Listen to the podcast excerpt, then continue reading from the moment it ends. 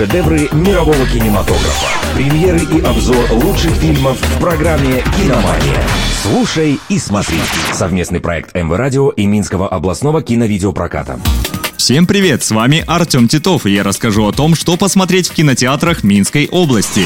Киномания. Первый фильм – хоррор «Черная гора». Он расскажет о пяти студентах, которые приезжают в затерянный в лесах Карелии санаторий 31 декабря 1979 года. Ими руководят доцент и дочь ректора Мымра. Образуется настоящий любовный треугольник, где есть место даже похищению. В разгар вечеринки веселье студентов прерывает местный кочегар Витя. Он бывший студент истфака и считает себя потомком карельских шаманов. Парень проводит кровавый обряд, но ошибается в выборе жертвы. Что произойдет дальше, можно узнать в кино.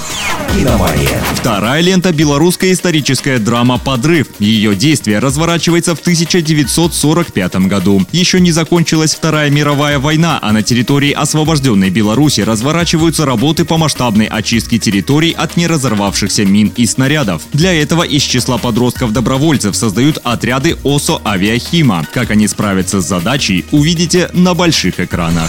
Киномания. На сегодня у меня все. С вами был Артем Титов. Следите за киноновинками и смотрите только лучшее.